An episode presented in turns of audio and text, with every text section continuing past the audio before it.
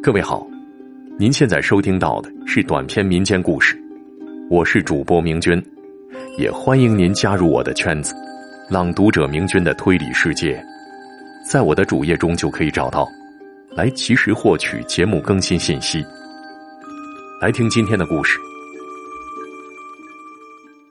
观音落泪。下，听说丢了一子，德妃娘娘又问：“这送子观音是何人所雕啊？”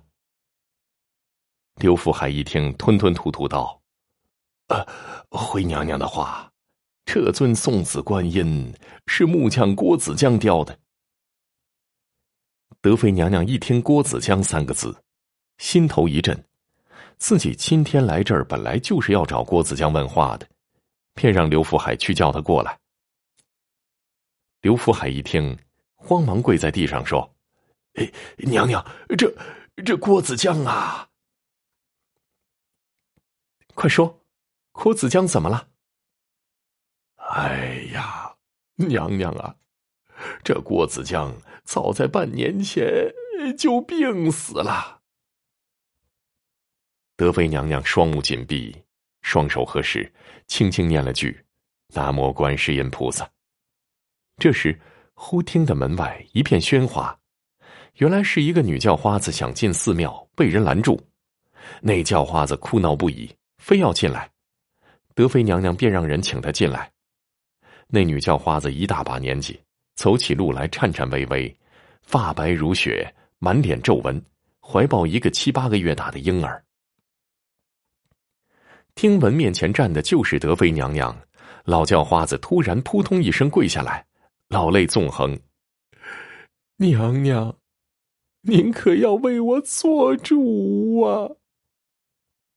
说罢，泪水滂沱，让人心生怜惜。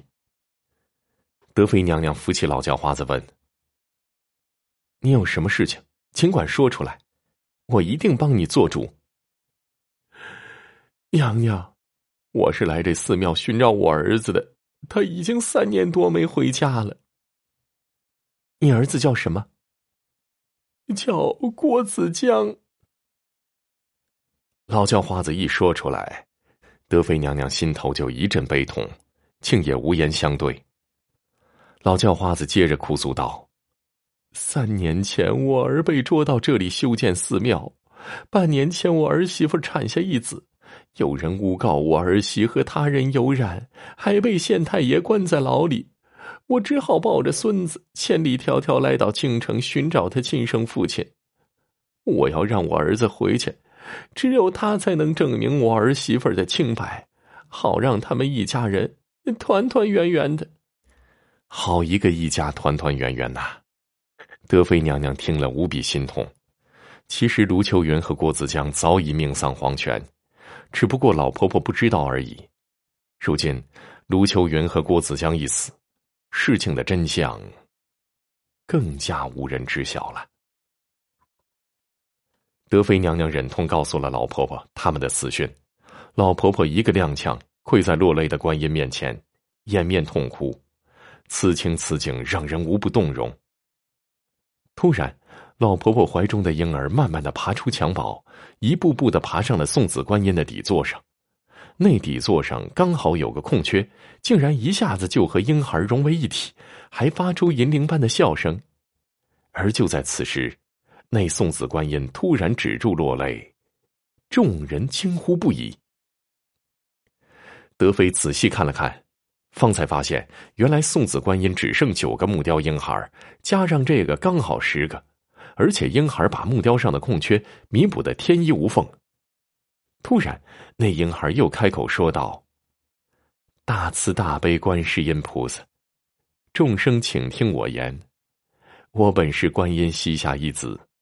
三年前，有位名叫郭子江的木匠，为了能提前完工回家，不分昼夜的雕刻观音像，完工时却不幸累疾而亡。”观音念他一片真心，便问那郭子江平生还有什么心愿未了。郭子江说自己出门三年有余，一心思念妻子，遗憾没有给郭家留下香火。观音便圆了他的这个心愿。当夜梦中让他们夫妻相聚。由于我是郭子江最后雕刻的婴孩，郭子江临死时还在我身上呕血而亡，观音就把我送给了卢秋云。为了不让卢秋云悲伤，梦中郭子江并未告诉妻子自己已经身亡，只说了观音送子之事，并让他保证天机不可泄露。那婴孩说完，又慢慢的从观音底座上爬了下来，一直爬到襁褓中，渐渐睡着了。这一切来得太突然，就像梦一场。德妃娘娘等人听得目瞪口呆，真相总算是大白天下了。但愿卢秋元和郭子江能做一对天上夫妻。后来，德妃娘娘查知刘福海苛待工人，不分日夜让工人赶工。